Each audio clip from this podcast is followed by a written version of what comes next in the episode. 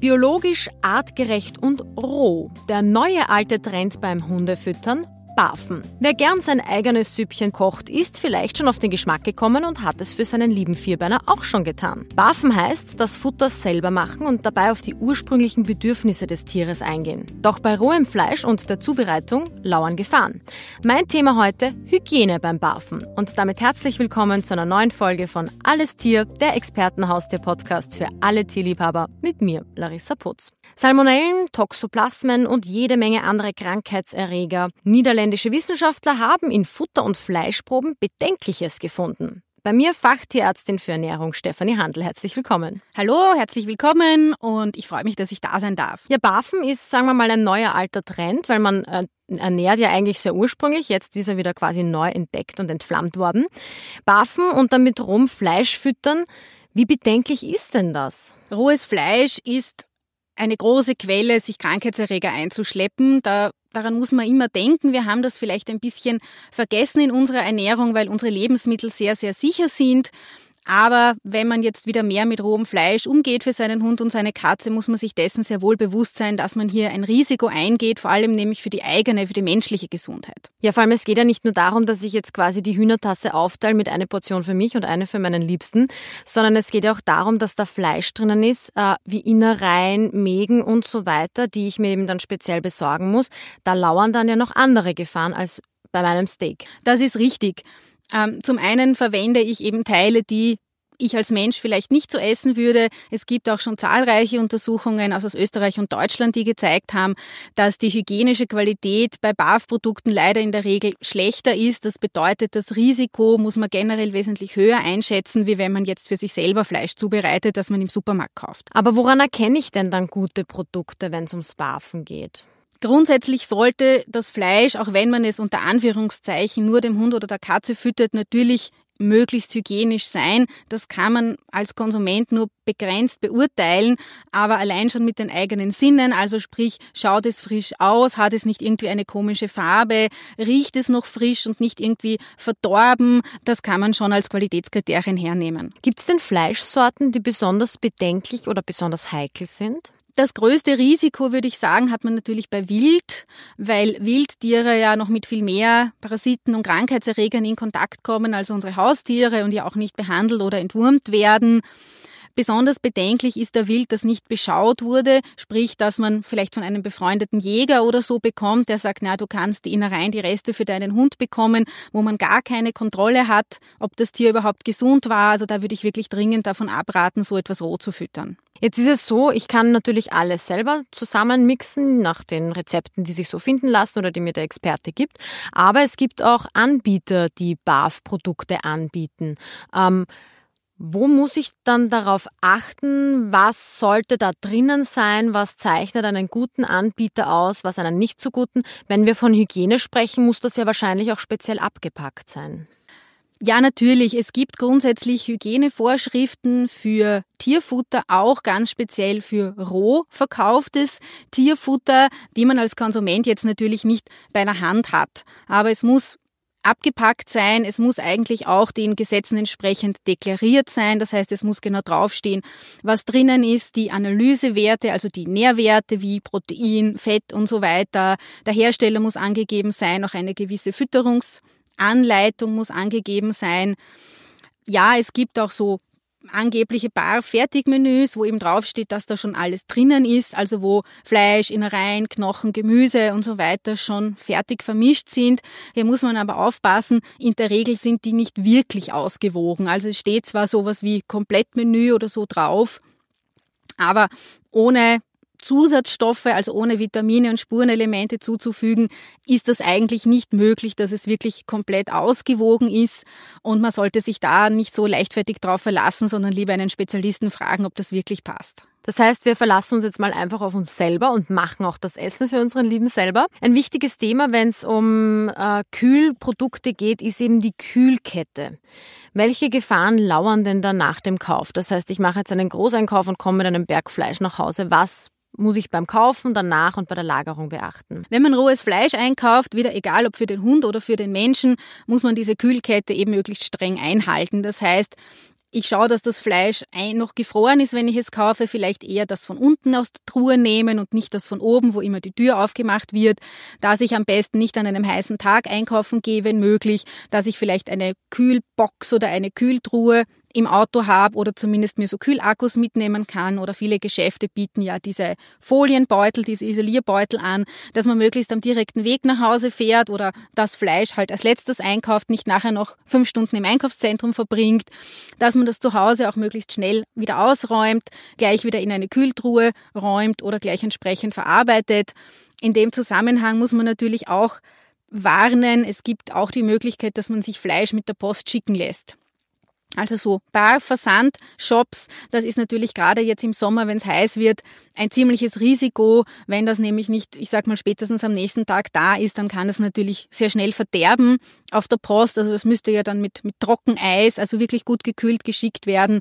Und das ist oft nicht der Fall. Das heißt, da wäre ich sehr vorsichtig und würde sowas zumindest im Sommer wirklich vermeiden, wenn ich nicht selber kontrollieren kann, ob das wirklich gekühlt war die ganze Zeit. Ja gut, wir kennen das ja selber an heißen Tagen, wie schnell dann mal das Eis schmelzen kann, wenn man im Auto den Heimweg antritt. Ganz genau. Ja, was für viele bekannt ist, sind Salmonellen. Salmonellen sind aber zum Beispiel für Katzen überhaupt kein Thema.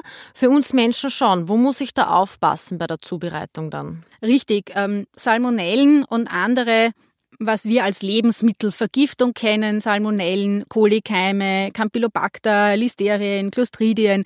Das sind Bakterien, die natürlicherweise im Darmtrakt von Tieren, Schweinen, Rindern, Hühnern leben und die uns eben diese typischen Durchfallerreger sind oder die diese Durchfallerkrankungen machen, wo Hunde und Katzen relativ resistent sind. Was wir dann aber bedenken müssen ist, wir wissen nicht, ob die da sind. Die Hunde und die Katzen, die wären nicht krank, denen geht's gut, aber sie können diese Bakterien mit ihrem Kot ausscheiden und dadurch letztendlich in der Umgebung, auch in der Wohnung verteilen.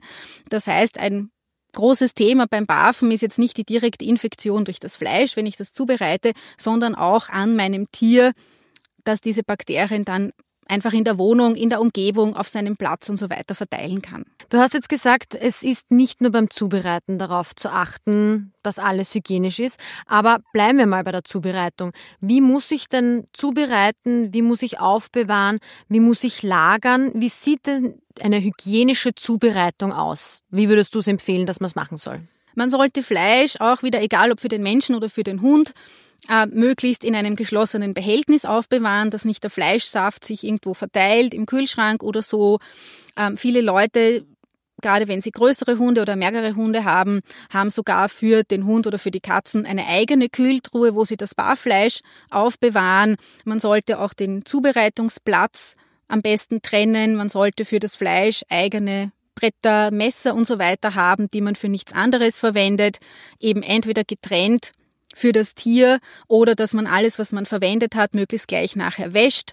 Das sollten gut abwaschbare Materialien sein, also keine Holzbretter oder so, sondern halt Marmor, Glas, äh, etwas, das ich gut reinigen kann und das sollte wirklich sofort nach der Benutzung möglichst heiß gereinigt werden, also am besten einfach in den Geschirrspüler gleichstellen. Man sollte auch Dinge, wo Fleischsaft drauf war, das gilt auch für die Näpfe, mechanisch reinigen, also nicht nur in den einfach in den Geschirrspüler, sondern wirklich ausschruppen, weil dieser Saft, der sich dann bildet aus dem Fleischsaft und dem Speichel, Bakterien schützen kann. Also so können zum Beispiel Salmonellen den Geschirrspüler sogar überleben, wenn sie unter so einer ich sage einmal Schleimschicht geschützt werden. Also es ist wichtig, alles, was mit rohem Fleisch in Kontakt kommt, sofort und möglichst heiß und mechanisch und mit viel Seife putzen, waschen, sich auch gut die Hände waschen danach oder Handschuhe anziehen und auch nicht vergessen, dass man nicht nur das Geschirr, sondern auch die Näpfe, und zwar alle Näpfe, auch die Wassernäpfe von den Tieren am besten täglich gut reinigt. Also so ein BAF-Menü zubereitet ist ja, kann ja durchaus ein Riesenaufwand sein, wenn man sich jetzt wirklich vom Metzger irgendwie da die Mägen und so weiter holt. Viele gehen dann her und sagen, okay, ich mache jetzt einfach mal ganz viele Portionen auf einmal und friere sie dann ein. Bist du ein Fan von Einfrieren oder lieber frisch lassen? Ähm, Einfrieren ist grundsätzlich eine sehr gute Konservierungsmethode. Ähm, das kann man durchaus so machen. Man darf halt nicht vergessen, dass diese Krankheitserreger, Viren und Bakterien nicht abgetötet werden. Das ist oft ein Missverständnis. Sie werden konserviert, also sprich, sie vermehren sich nicht, aber wenn sie da sind, können sie nach dem Auftauen sich vermehren. Das heißt, man sollte, wie man sie auch aus der Küche kennt, mehrmaliges Auftauen und wieder einfrieren tunlichst vermeiden, weil man sozusagen jedes Mal den Bakterien die Chance gibt, fröhlich zu wachsen, wenn es warm war, und dann friert man diese Bakterien dann wieder ein. Grundsätzlich ist Einfrieren eine sehr sichere Methode. Am besten, man macht das dann gleich sozusagen Tagesportionen, wo man immer nur eine Portion jeden Tag auftaut und nicht den einen Block hundertmal auftaut und wieder einfriert. Das heißt, ähm, wenn ich barfe, habe ich einfach mehr Gefahren als mit, ich sage jetzt mal, Dosenfutter, welche Menschen sind denn dann gefährdet? Ist Barfen etwas, wo ich sage, ich muss nicht nur auf mich und den Hund schauen, sondern vielleicht auch auf mein Umfeld? Ja, genau. Es geht wirklich bei diesen so Hygienediskussionen vor allem um die menschliche Gesundheit. Wenn ich gesund bin, wenn ich erwachsen bin, dann komme ich vielleicht auch mal mit einer Salmonellinfektion gut klar ähm, gefährdet sind für alle Krankheiten immer diese sogenannten Risikopersonen. Das sind kleine Kinder, die noch kein gutes Immunsystem haben, die oft auch einen sehr engen Kontakt mit dem Hund haben, die vielleicht sogar mal in den Napf hineingreifen und das auch irgendwie essen oder abschlecken. Schwangere Frauen ältere Personen oder Personen mit chronischen Krankheiten, die vielleicht eine Chemotherapie bekommen oder eine Cortisontherapie oder andere Krankheiten haben, die ihr Immunsystem beeinträchtigen, die sind dann auch beim Barfen die, die besonders gefährdet sind. Wenn ich jetzt aber alles beachte, also alles sauber halte, die Kühlkette einschalte, alles sofort sauber mache, extra nochmal nachschrube und so weiter und so fort, was kann dann noch unhygienisch oder gefährlich werden? Welche Gefahren haben wir noch ausgelassen? Also man darf nicht vergessen, dass eben auch quasi das Endprodukt äh, des Futters infektiös sein kann. Also die, die, die Näpfe zu schruppen habe ich schon erwähnt, aber man kann natürlich theoretisch sich auch dann am Kot infizieren. Also wenn ich in der Stadt wohne und den irgendwie aufsammle oder wenn ich die Katzenkiste reinige, da sind ja dann in großer Menge diese Bakterien drinnen. Klar werde ich das in der Regel nicht mit bloßen Händen tun, sondern mit einem Handschuh oder einem Sackerl. Aber trotzdem muss man sich halt im Klaren sein, dass auch hier ein Hund oder eine Katze die gebarft wird, ein höheres Risiko hat, irgendwelche Krankheiten zu verteilen, als ein Tier, das hauptsächlich Fertignahrung frisst. Wir haben jetzt relativ viel gehört, was alles gefährlich sein kann, vor allem eben beim Thema Hygiene und Krankheitserreger. Wie ist denn da die wissenschaftliche Meinung und Richtung? Ist es trotzdem gut? Ist es nicht gut? Was ist deine Empfehlung? Die wissenschaftliche Fachmeinung der Ernährungswissenschaftler international ist dem BAFen tatsächlich kritisch gegenübergestellt, aus genau diesen Gründen. Also wir haben eben vor allem das Hygienethema. Wir haben häufig das Problem, dass die Tiere unausgewogen ernährt werden, also dass Nährstoffmängel auftreten, dass es Verletzungen durch Knochen gibt, dass andere ungeeignete oder vielleicht sogar giftige Dinge verfüttert werden, weil sie halt fälschlicherweise empfohlen werden.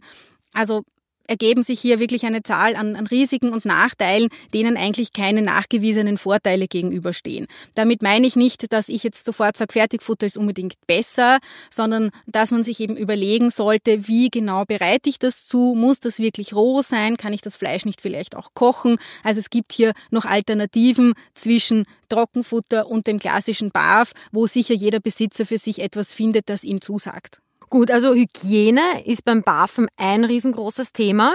Was gibt es beim Barfen sonst noch für Themen? Das zweite große Problem ist, dass sehr viele Rezepte und Anleitungen, die man findet, nicht wirklich korrekt sind. Es gibt sehr viel Bücher, es gibt ja Webseiten, Blogs, Facebook-Gruppen, sehr viele ja, Empfehlungen, auch in, in Shops oder bei so Tierernährungsberatern kann man sich Rezepte ausrechnen lassen. Und meiner Erfahrung nach sind die halt sehr, sehr oft fehlerhaft. Das können Kleinigkeiten sein, das können aber auch wirklich gravierende Fehler sein, sodass die Tiere auf Dauer Nährstoffmängel erleiden. Es gibt da einfach unterschiedliche Herangehensweisen, sage ich mal. Und für den Tierbesitzer, der in der Regel ein medizinischer Leier ist, ist es nicht erkennbar, wer da jetzt Recht oder wer Unrecht hat. Also das ist das zweite große Thema.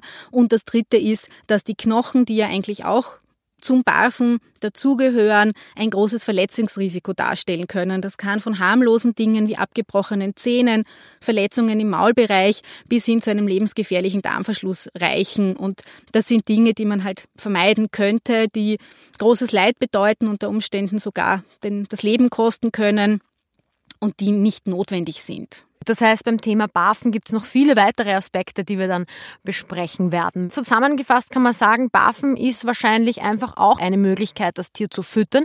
Es gibt halt einfach einiges zu beachten und ich glaube, wer barf, der beschäftigt sich prinzipiell ja schon viel mit Futter an sich, beziehungsweise was ich meinem Tier Gutes tun kann. Aber dann sollte man es eben richtig machen und schauen, dass man vor allem sich und seine Umgebung und das Tier gesund hält. Ja, damit sind wir am Ende. Mein Dank geht an Stefanie Handel. Danke, dass du da warst. Vielen Dank für die Einladung. Ja, und das war's mit Alles Tier, der Expertenhaustier-Podcast für alle Tierliebhaber mit mir, Larissa Putz. Bis zum nächsten Mal.